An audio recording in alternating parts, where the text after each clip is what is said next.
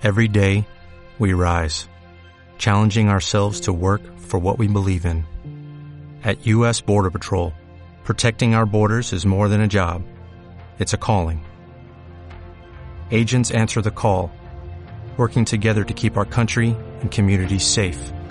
If you are ready for a new mission, join U.S. Border Patrol and go beyond. Learn more at cbp.gov/careers.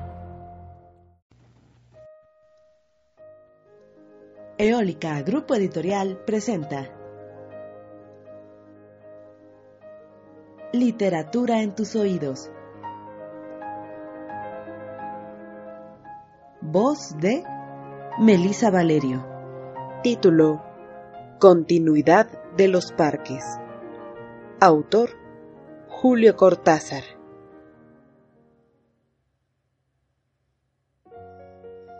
Había empezado a leer la novela unos días antes. La abandonó por negocios urgentes.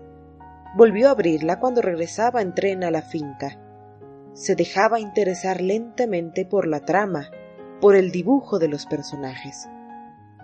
Esa tarde, después de escribir una carta a su apoderado y discutir con el mayordomo una cuestión de aparcerías, volvió al libro en la tranquilidad del estudio que miraba hacia el parque de los robles arrellanado en su sillón favorito, de espaldas a la puerta que lo hubiera molestado como una irritante posibilidad de intrusiones, dejó que su mano izquierda acariciara una y otra vez el terciopelo verde y se puso a leer los últimos capítulos.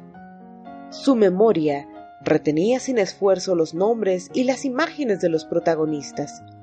La ilusión novelesca lo ganó casi enseguida gozaba del placer casi perverso de irse desgajando línea a línea de lo que lo rodeaba y sentir a la vez que su cabeza descansaba cómodamente en el terciopelo del alto respaldo, que los cigarrillos seguían al alcance de la mano, que más allá de los ventanales danzaba el aire del atardecer bajo los robles. Palabra a palabra, absorbido por la sórdida disyuntiva de los héroes, dejándose ir hacia las imágenes que se concertaban y adquirían color y movimiento, fue testigo del último encuentro en la cabaña del monte. Primero entraba la mujer, recelosa. Ahora llegaba el amante, lastimada la cara por el chicotazo de una rama. Admirablemente restañaba ella la sangre con sus besos, pero él rechazaba las caricias no había venido para repetir las ceremonias de una pasión secreta, protegida por un mundo de hojas secas y senderos furtivos. El puñal se entibiaba contra su pecho, y debajo latía la libertad agazapada. Un diálogo anhelante corría por las páginas como un arroyo de serpientes, y se sentía que todo estaba decidido desde siempre hasta esas caricias que enredaban el cuerpo del amante como queriendo retenerlo y disuadirlo. Dibujaban abominablemente la figura de otro cuerpo que era necesario destruir. Nada había sido olvidado.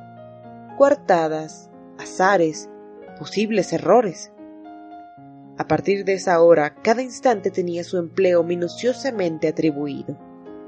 El doble repaso despiadado se interrumpía apenas para que una mano acariciara una mejilla. Empezaba a anochecer. Sin mirarse ya, atados rígidamente a la tarea que los esperaba, se separaron en la puerta de la cabaña. Ella debía seguir por la senda que iba al norte. Desde la senda opuesta él se volvió un instante para verla correr con el pelo suelto. Corrió a su vez, parapetándose en los árboles y los setos, hasta distinguir en la bruma malva del crepúsculo la alameda que llevaba a la casa. Los perros no debían ladrar, y no ladraron. El mayordomo no estaría a esa hora, y no estaba.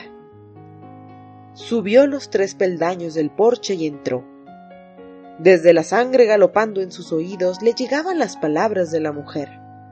Primero una sala azul, después una galería, una escalera alfombrada, en lo alto dos puertas. Nadie en la primera habitación, nadie en la segunda. La puerta del salón, y entonces el puñal en la mano. la luz de los ventanales, el alto respaldo de un sillón de terciopelo verde, la cabeza del hombre en el sillón leyendo una novela.